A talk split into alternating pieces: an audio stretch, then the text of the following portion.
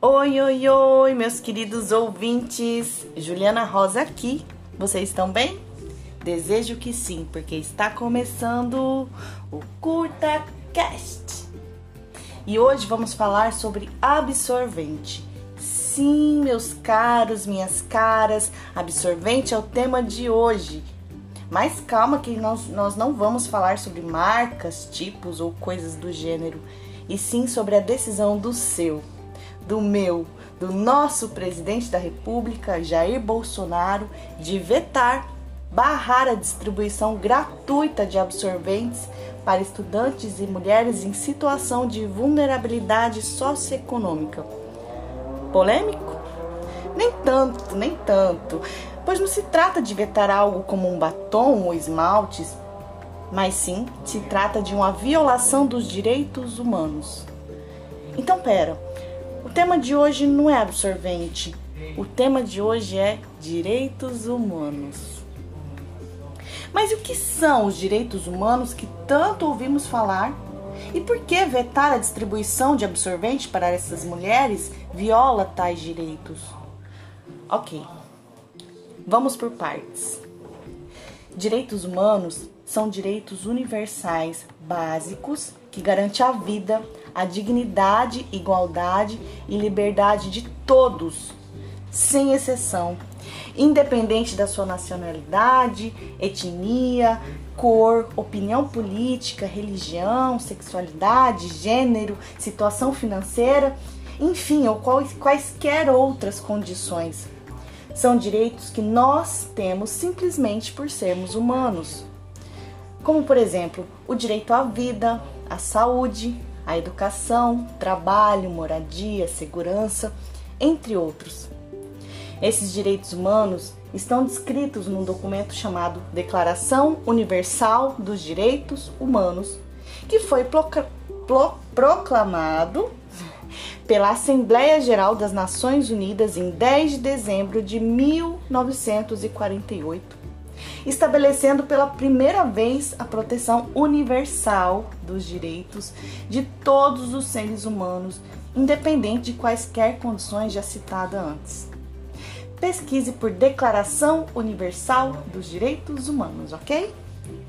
Bom, agora que já sabemos que são os direitos humanos, vale dizer que a nossa Constituição brasileira é inspirada nesse documento.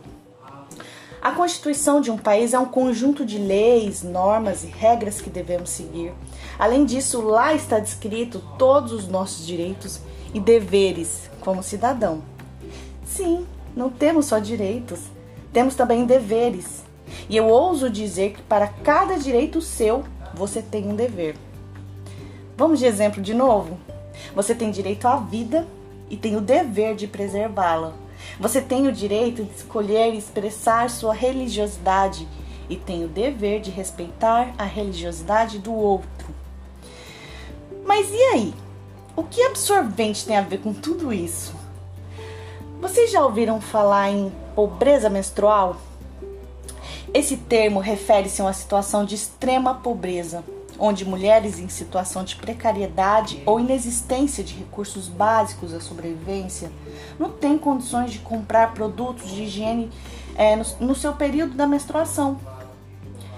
Quem sangra sabe. Precisamos de produtos como absorvente ou coletores menstruais para conter nossa menstruação ou viramos uma poça de sangue ambulante. E é claro que essa situação fere a dignidade humana. Isso é uma questão de saúde pública e acesso à saúde é um direito humano. Essas mulheres que estão à margem da sociedade pelas suas condições socioeconômicas não podem sozinha acessar direitos básicos de condição humana.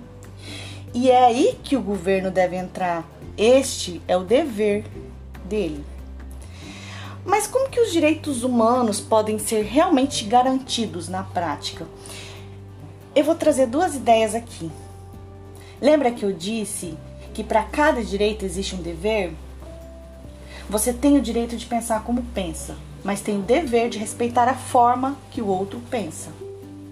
Assim, suas ações elas devem sempre ser pautadas pelo respeito e pela ética. Outra forma muito importante de fazer valer os seus direitos e escolher, é escolher com consciência quem queremos que nos represente no governo. Quem eu escolho para governar incita a violação ou a promoção dos direitos humanos? Se tal candidato viola os direitos humanos em discursos e ações, a decisão é simples.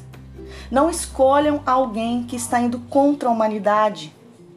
Afinal de contas, são os seus direitos. E esse foi o CurtaCast de hoje. Um beijo no coração e muito, muito, muito respeito.